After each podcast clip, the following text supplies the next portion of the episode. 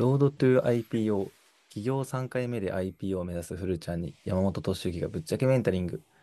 この番組はチャットワークを創業したパワーエンジェルスの山本敏之さんから企業3回目のフルちゃんが山本さんの IPO までの知識や経験を引き出し、自ら上場へとチャレンジしていくポッドキャストです。こんにちは、チャットワーク創業者で、えーパワーエンジェルス CEO の山本です。よろしくお願いします。お願いします。パーソナリティを務めます。3度目の起業家、古野幸太郎です。ロードトゥ IPO 第32回目となりました。山本さんよろしくお願いします。お願いします。それでは恒例のこの1週間について、フルちゃんからどうぞ。そうですね。今週は、まあ、なんか採用周りをちょっとしてたなという形で、まあ、ちょっとなんかまた僕の企業関連なんですけど、なんかインターン生みたいな形で、と興味あるよって言ってくれた人がいて、なんか、登竜、まあ、ちょっと話飛んじゃうんですけど、登竜門っていう、なんか関東のスタートアップサークルイベントがあって、そこを経由、そこになんか僕、求人、まあ、求人というか、なんか無料で求人出していいよみたいなことを運営の人と仲良かったから出させてもらってて、そこを経由でインターンしたいっすみたいな感じで声をかけてもらって、その人とちょうど昨日ご飯に行ってきて、ぜひぜひやらせてくださいみたいな感じだったので、まあうん一旦なんかライトなところから一緒に業務を進めていければなっていう感じになりました。F ベンチャーがやってるやつだよね、登竜門って。あ、そうです、そうです、本当にそうです。F ベンチャーズ主催の結構でかい関東スタートアップイベントです。うん。お、すごいや。なんか、インターンしたいって思ってもらえたんや。そうですね。ちょっと僕もなんでかは分かってないですけども、その時に、ポッドキャストしてるっていうのところのを聞いたっていうのと、まああとなんかツイッターとかで、ちょいちょいどういう人なのかみたいな、が分かった上で、連絡させていただいたって言ってました。へえ、それって、あの、なんかブースとか設けてたの？いや、ブースとかはないんですけど、ちょっと僕もなんか詳しく分かってないんですけど、なんか、えーっと、参加者に対してメールがなんか送られるらしいんですけど、そこのメールのところになんか Notion で1ページ、うん。なんかそういうスタートアップ企業一覧みたいなのを出してくれてたらしくて、うん、そこのなんか一個に僕の会社の株式会社テックワーカーっていうのがあって、多分そこ経由で入っていただいたんだなと。おお、それで調べて、でもそれ、すごいなんか、そういうところから全部見ていって、ね、選んでもらえたっていうのも嬉しいし、そうですね感度高い子なんちゃう？うん。いや、そうなんですよ。昨日話してみたら、そこら辺めっちゃ深く考えてる子で、インターンしたい理由みたいなところもめっちゃ明確で、おめっちゃ一緒に働きたいなって思わされる子で嬉しかったですね。何歳？は、21歳とかですか？大学慶応の、なんか、え、哲学科うん。の2年生で、めちゃくちゃ賢い子でした。えー同い年っていうか、近いんじゃない？めっちゃ近いです、めっちゃ近いです。うん。そうですね。まあ、厳密には僕、浪年してるんで2個下です。うん、うん、うん、うん。なるほど。はいい。や、よかったね、それは。そうですね。なので素、晴らしい。また、そこら辺の経緯、経緯というか経過か、経過報告みたいなのも今後していければなという感じです。なるほど。はいわかりました。逆に山本さんは、はい、先週1週間、どんな1週間でしたか？まあ、先週1週間もいろいろありましたけど、ちょうどこれが放送されるタイミングがちょうどあのクローズアップ現代のタイミングはいはい。の直前なんで、ちょうどあの昨日 NHK の人と話してて、で、それで、あの、まあ、SNS 告知したりしていいんですか？とかいろいろ聞いてて、そしたら、いや、あのしてもいいか悪いかは厳密なルールはないんですけど、過去に出るって言って、SNS でめっちゃ告知して、あの、はい。ディレクターが怒っちゃって、直前にカットされた事例がああると。直前に。えー、だから、あんまりおすすめはできないですみたいな話はされてて、ああ、なるほど、はないるほどと。ああ、じゃあ、それはそうですね、みたいな。じゃあ、クローズドでやった方がいいんですね、とかって言ってて。で、僕が紹介した人とかが、あの、インタビューとか、あの、撮影とか答えてて、あの、番番組のかなりの部分、僕の関係者が出ることにやっぱなりそうで、でそれで、え。あの、まあ、良かったなっていうのと、で、ちなみに僕は2箇所出るんですかって聞いたら、そこなんですよとかって言って、で、あの、はい。のなんか一回あれするらしいのね。その死者、試しに見るみたいなああ、感じで、はいはい。あの内部、内部で。で、あの、上の方の人たちとも一緒に、えー見たらしくて、その時に、はいはい。僕の映ってる場面がもちろんね、放送されてるんやけど、えー、それがちょっと、あの、なんか、まあ、スタートアップの盛り上がりみたいなところの一部の、なんか、場面やから、あの、はいはい。そこでエンジェル投資家集めて、で、すごい盛り上がってきてるっていう感じの意図で出したけど、はいはいはい。なんか、みんなで投資して儲けようぜみたいな感じに 見えなくもないらしくて、はいはい。なるほど。なんか怪しい、怪しく見えるというのが、はいはいはい。なんかちょっと意見としてあったらしくて、えで、ああ、なるほど、みたいな。なんで逆に、あの、出したら迷惑かかるかもしれないっていうのが今あるらしくて、最終まだ判断決まってないらしいんだけど、で僕はいはいもだからそれ聞いて、いや、そういうふうに確かに映るのは嫌やなと思ってて、ね、せっかくこう、お投資はもちろんのこと、その支援して上場に、ね、向かってムーブメントを起こしていくみたいな、後押ししていくみたいなところなのに、パッとこう、その前後の流れから見ると、そういうふうな風に映る可能性があると、ちょっと僕もなんか逆に、あの、なしの方がいいかもってちょっと思ったりしてて、でそれはもう最終判断向こうにしてもらうので、あの、また逆に、でも今回の番組作りは、めちゃくちゃ僕も貢献したし、向こうからも、あの、そう言われてて、こんなお世話になったはいはい山本さんを、怪しいイメージつけてしまったらダメだろうっていう話になってるらしいんで、なんかもしかしたら違う番組で、あの、いくつか番組名言ってたけど、こういうところとこういうところとこういうところでもうちょっとしっかりとなんか取り上げる形で、ちゃんと山本さんのことを伝えるっていうのを、えーしたいなと思ってますって言ってあったんで、あの、そういう形になりました。ああ、なるほど。うん。そうなんですね。え、それで言うと、うん。僕なんかそういうやりとり全然ないんで、僕なんかもうすでにカットされてるんじゃないかなとか今話聞きながら思ってたんですけど、それとそんなことないんですか？であの、あれだったよ。あの、そうでもないというか、あの、なんか言ってた。こう、本当ですの大学のサークルの、ちょっと名前忘れちゃったんですけど、言ってあったんだけど、あの、でも本当ですか映ると思う。それがフルちゃんが出るかどうかはちょっとわからないけど、その場面は映ると思う。ああ、よかった。そうですね。ちょっと僕インタビューに対して結構、なんかあんま筋いいこと言ってなかったんで、多分僕のところじゃなくて、ウィットの中の誰かのインタビューが出てるんだろうなっていうのを、なんとなく思ってるんですけど。クローズアップ現代はだから、あの、そういう感じで、僕はまあ、今回は多分出なくなって、フルちゃんは出るかどうかは見てみない、ね、見ての、見てのお楽しみっていう感じですね。そうですね。という感じのぜひ一週間でしたということです。はい。ありがとうございます。そうですね。皆さんにも見ていただけたらなと。出るか出ないかも含めて楽しんでいただけたらなと思います。はい。で、今回はメインコンテンツとしては、リーダーとしてあるべき姿は、とはっていうところについてちょっと話してみたくて、なんか前提として今までは結構、なんていうんですかね、起業家としてどうであるべきかみたいなところをよく話してきてたと思うんですけど、そことはちょっと違って、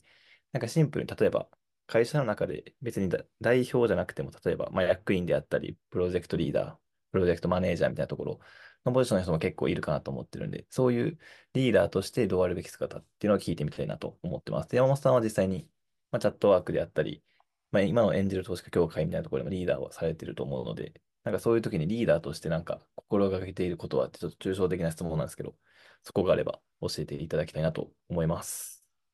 そうですね。まあ、リーダーとしてっていうことだけど、まあ、経営者もリーダーであり、まあ、はい。ね、リーダー、マネージャー、まあ、部長とか、事業長とか、まあ、そういった人たちもみんなリーダーだと思うけど、まあ、その人が、まあ、まあ、リーダーということであれば、その組織、リーダーを、の中に所属しているメンバーが何人かいるということであれば、そのリーダー、その僕がリーダーだとしたときに、心がけていることとして何かっていうと、やっぱり、あの、基本は背中で見せるっていう。うーん。なんか、ああだこうだ口で言ったり、うん、こうだよ、ああだよとかじゃなくて、まず、あの、仕事だったら一番働くし、一はいは番チャレンジしてるし、みたいな、そのグループの中で。会社だったらはい会社の全体の中で。えーで、グループの中だったらグループの中で一番、こう、もう有言実行、うん頑張って、うんえー攻めてるみたいな、もう、口で何か言うっていうよりも行動で示すっていうスタンスかなと思うけどね。おー、なるほどです。それってなんか背中で見せるって確かに、なんかよく言ってる人いるなと思うんですけど、なんか背中で見せるイメージっていうのは、なんかひたすら自分で頑張ればいいっていう思考なのか、それともひたすら自分で頑張った上で、何かその、見せるための努力って言うとあれですけど、なんかこういうふうに見せようみたいな、その努力した上で何かの工夫とかがあったりするんですか？それとも結構頑張るだけ、頑張ってついてくるんじゃないかみたいな。うーん、なんか見せるために背中で見せるっていうのもなんか前のギブアンドテイクじゃないけど、テイクのためのギはい。ブじゃないっていう話があったと思うんやけど、はい、あの部。下に見せつけるために頑張るんじゃもちろんなくて、はい、はい、もう圧。倒的にそのグループの中では頑張ってて勝手に、うわ、あの人やっぱさすがリーダーだよねっていうふうに勝手に思われる状態ぐらい頑張るうん。っていう意味で、みんなにすげえさすがリーダーだって思ってもらうために頑張ってるのとはちょっと違うっていうのにちょっと近いかなと思って。ああ、確かに。そこ間違いないですね。それでやっぱ、リーダーとしてしっかり目標を掲げた上で、なんかそれが結果的に、なんていうんですかね、周りも率いることになってるみたいな。結果的にそううなってるみたいん。な感じでことですね。うん。まあリーダーって例えば兄弟とかで言ったらね、例えば長男とか長女とか、自分にこう弟とか妹とかがいたりすると、なんかその、あ、自分がやっぱりこの家庭の中では年上だから、自分が、まあ、リーダーチックにこうね、な、う。なんらなきゃいけないなってこう思う感覚に近いのかなと思ったりするけど、それのもうちょっと。社会人版って感じだよね。ああ、なるほどです。それで言うとなんか、そうですね、意外にシンプルというか、うん。確かにまあそれがなんか結構、まあよく聞くのとして確かにその背中で見せるであったり、なんかビジョンを掲げるみたいなところをよく聞くんですけど、やっぱなんかそこら辺の意外になんか王道なところなんだなっていうところを感じました。そうじゃないかな。やっぱこうパッて、このメンバーのどっかの部署でもいいけど、チームでもいいし、なんかサークルでも何でもいいけど、パッて周り見渡したときに、あ、俺やな、リーダーみたいな感。じで思ったときに、やっぱりそこでまあリーダーとして、こう、先導していくっていうか、うん、感じになると思うし、でやっぱり、まだリーダーが決まってないような、例えばグループ、どっかの何でもいい、研修でも何でもいいんだけど、はいはいはい。こう、ちょっと喋ったら、あ、このグループって、あ、誰々さんがリーダーいいと思いますっていうふうにこうう、ん。ね、こう、みんなからこう、納得の人がいたりすると思うんやけど、まあはいはいはい。そういう人であるには、やっぱりね、普段からそういった、まあ、リーダーシップ取ってるとか、まあその中で、このグループをいかに良くしようと思ってるかっていう、まあ発言とか考えを持ってる人が選ばれやすいかなとうん。思ったりはします。なるほど。それ言うとなんか、ちょっと難しい質問かもしれないですけど、この人リーダーに向いてるなみたいな特徴、逆にこの人リーダーに向いてないなみたいな特徴みたいなところって、なんか山本さんから見てあったりしますか？ね。そうですね。この人リーダーに向いてるか。いや、もうなんか、あの、はい。すごい肌感とかフィーリングで、こうなんか、この人はもう、リーダーといえばこの、この中だったらこの人がリーダーでしょうみたいな、うん。あの、人はもちろんいいと思うけれども、はいはい。例えばその、おやっぱり、こう、もっとああだと思う、こうだと思うっていう、こうなんか、会社で言うと、お結構、聞こえ方によっては愚痴みたいな。会社に対して、はいはないんでこれをはい。やらないんですかとかも、あの、社長とか幹部に対して耳が痛いことを言ってくる社員ってたまにいるのね。日本って少ないけど、はいはいはい。そういうなんか、もう自分のね、上司に立てついたら、あの、ね、この後の昇進に響くかもしれないし、怒られるかもしれないと思う。と、みんな、あの、チャレンジせずに、おとなしく頑張るみたいな感じの人が多い中で、それでも、いや、やっぱこれはおかしいと思いますけど、とかって言ってくる人がたまにいる。のね。でも大体の会社の上の方の人たちは、あいつはちょっと空気が読めないやつだなとか、うるさいやつだなとかって思いがちなんだけど、でもその人はなんでそんなこと言ってるかっていうと、自分の傷つくことも顧みず、あの、はいはいはい。会社とかお客さんのために、あの、言ったらもっとこうした方がいいって、こう言ってたりするんで、うん。まあ、前も言ったかもしれないけど、まあ、ダチョウ倶楽部のどうぞどうぞみたいな感じで、じゃあそんだけ思いがあって、そんだけやりたいんだったら、君がじゃあリーダー、どうぞどうぞっていううん。感じでリーダーにはいはい。任せると、結構いい感じの動きをしてくれる。そんだけ思いと行動力がある人なんで、リーダーになったはいは時に、めっちゃいいパフォーマンス発揮するんよね。い。へえ。で、さらに、今までは、あの、自分がリーダーじゃなかったから、意思決定できなかったから、文句ばっかり言ってた、上に文句言ってきたのが、自分が意思決定して行動できるから、文句言わなくなるっていう。おー、なるほど、なるほど。うん。これはいろんなシチュエーションで今まで体験してるし、他のところでも組織でもそういうふうにやったらいいよって言ってやったら、うまくワークしました、みたいな。はいはいはい。うん。あるんでそういう人はリーダーに向いてるんじゃない実は向いてるというか、リーダーにしちゃうっていうのはありかなと思ったり。おー、なるほどです。じゃあ、それで言うとなんか、今の話で、まあ、一定能力も必要なのかもしれないですけど、どちらかというとなんか、能力っていうよりかは、そこの、なんですかね、思考性というか、そういう方向をしっかり、まあ、チームとか会社とかを良くするっていうような気持ちを持った上で、なんか積極的に行動できる人が意外になんか周りを引っ張っていくみたいなことが多いっていう感じなんですかね。やっぱりその能力ね、あの能力がこれから身についていく場合もあるし、立場が人を育てるみたいな、はいはリーダーになったりとか、社長になったりことによって、その人が育ったりもするから、今の時点での能力だけで判断するより、それも重いというか、こう、うん。もっとこうしたいっていう、その、意気込みみたいな、そういうのが強い人の方が、そんなに思い強いんやったら、じゃあ君やりなよ、君についていくよ、みたいなことって結構あるんじゃないかなと思うけどね。うん、なるほどです。確かにそうです。ん。それと、なんかちょっと、まあ、今回逆の視点なんですけど、リーダーになんか向いてない人みたいなのも聞きたくて、山本さんがなんか今まで会社とか組織とかを運営してた時に、なんかチームをまあ腐らせるって言ったらちょっとあれですけど、そこなんかチームにとってなんかマイナスなリーダーだったなとか、なんか結構評価が下が、評価というかまあ業績が下がったなみたいな、そういうなんかマイナスインパクトを与えたリーダーの特徴みたいなってあったりしますか？うーん。まあ、いろいろね、あるけど、どういう例が適切かっていうと、まあ、やっぱりメンバーをこう、潰してしまうというか、もう全部自分のコントロール下に置いて、こう、自分に従わせようとするというか、ああの、あ、いやっぱり伸び伸びというか、あの、部下をはいは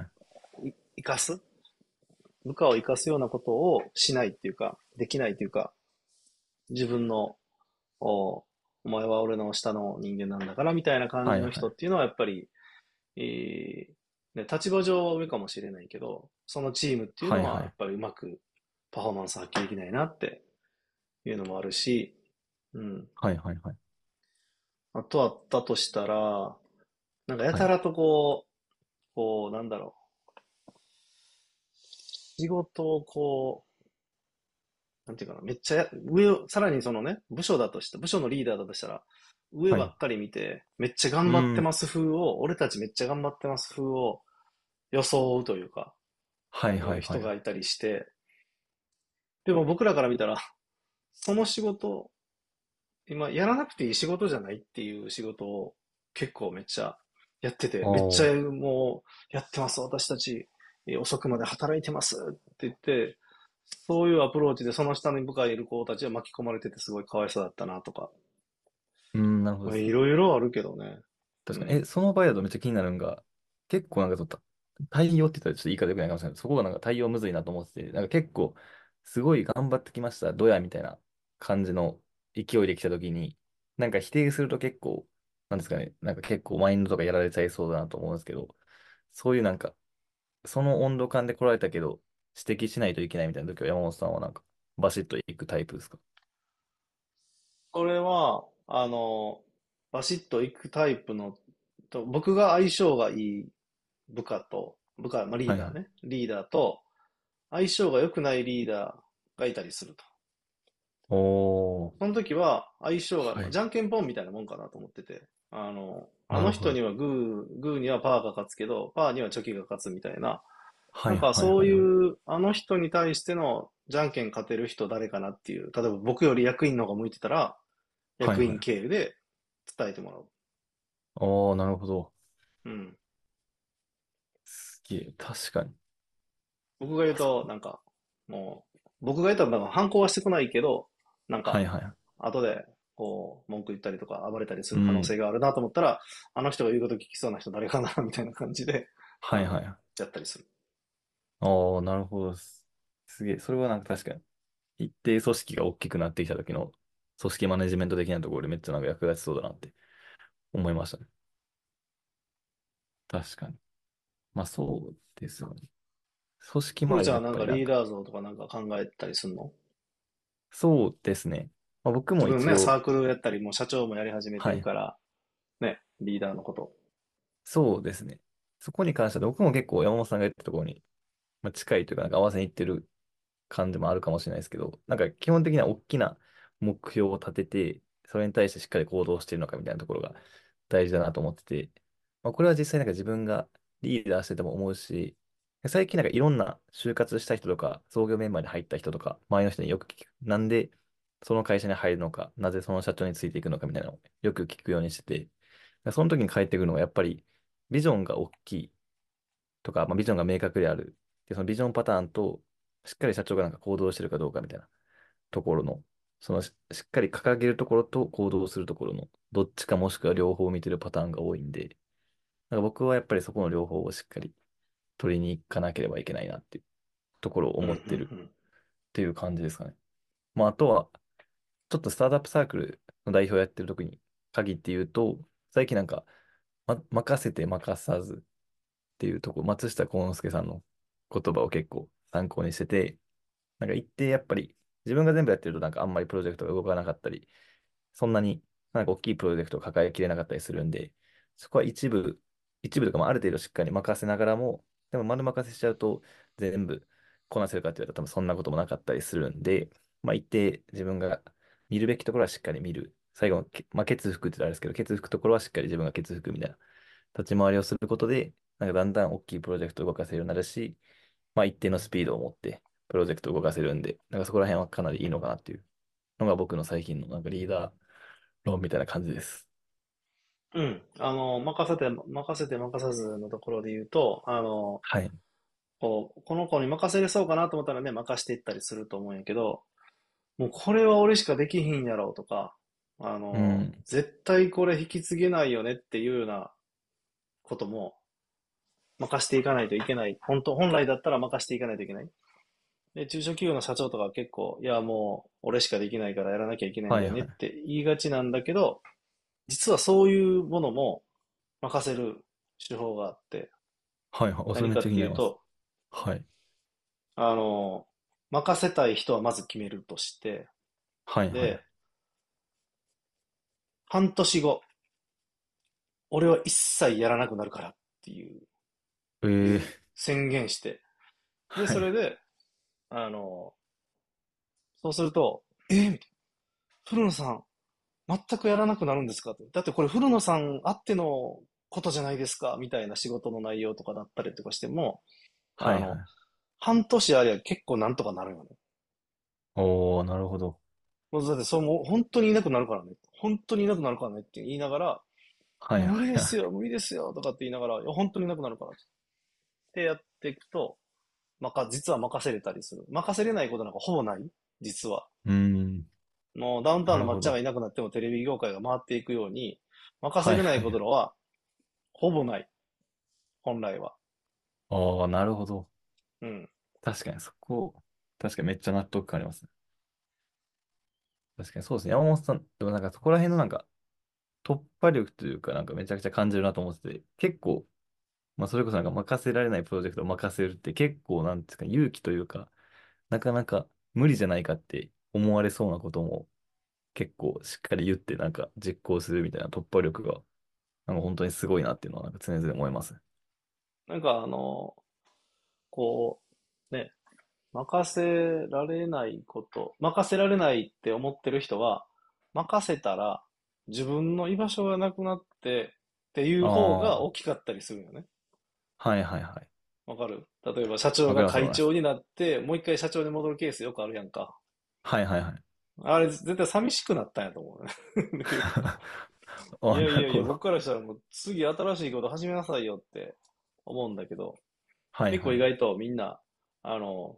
こうね、今までは社長社長って来られてたのに、急に違う人が社長ってなって、会長になったらうん。一応崇められてるけど、なんか、はいはい。いやもう会長はもう、あの、たまに会社に来てくれるだけでいいんでって言われたら、絶対寂しいんやと思うね。ああ、なん確かに。で結構みんな自分のポジションを守りたがる。僕はそういうのをどんどん、お次の人にパスしなさいって思ってるけどね。はいはい。であなたにしかできないことをやりなさいって思ってるけど、新しいこと？ああ、なるほど。そうん。れで言うと、一ってなんていうんですかね、攻めがあるからこそ、そういうなんかお任せざるを得ない状況ができて、それをなんか任せてるんかなって、なんか、普通のおじさん経営者とか言ったら怒られそうですけど、そこら辺の人は結構、だんだん攻める姿勢がなくなるから、なんか自分のポジションを守りに入るんかなっていうのをちょっと今聞いて感じましたね。いや、本当に、あの、まあ、経営者だけじゃなく、あの、はいはい。リーダーとかマネージャーでも、自分より優秀な部下が入ってきたら、自分の場所を取られてしまうかもしれないってなって、はいはい、間違いないです。あの、こう、邪魔しにかかるのね。はいはい、めっちゃ。ちっちゃい話やんか。いやいや、自分が成長すりゃいいやんかっていう話で。だけど、必死でも自分のポジションを守ろうと、保身に走る。はいはいはい。そうさせないためにも、その。上にいるリーダーは、もっともっとどんどんどんどんこう、俺のポジションを君にあげるから、君はもうもっと上上がっておいでっていう感じでやっていく。うん。なるほどです。それでなんかさっきの成長意欲みたいな話につながる気がしてて、確かにリーダーで優秀だけどなんか成長意欲がないと、なんかそこのポジションをちょっと守っちゃうんかなと思って、逆になんかそういう会社のためにイケイケどんどんみたいな人だと、結構なんかどんどんその人が攻めに入りながらも、なんていうんですかね、もともとあった仕事とかは結構部下とかにどんどん任せていける、いい組織のなんか体制ができるんかなっていうのはちょっと今聞いてて思います。と思います。ありがとうございます。最後いい感じにまとめられたんで嬉しいです。ということで、そうですね、そろそろお時間来たので、今日はありがとうございました。これからも若手起業家のための情報発信の方していきますので、ポッドキャストでお聞きの方は概要欄からこのチャンネルのフォローをして、隣にあるベルのマークをクリックしてください。YouTube でお聞きの方はチャンネル登録ボタンを押して、ベルのマークをクリックしてください。それではまた来週。ありがとうございます。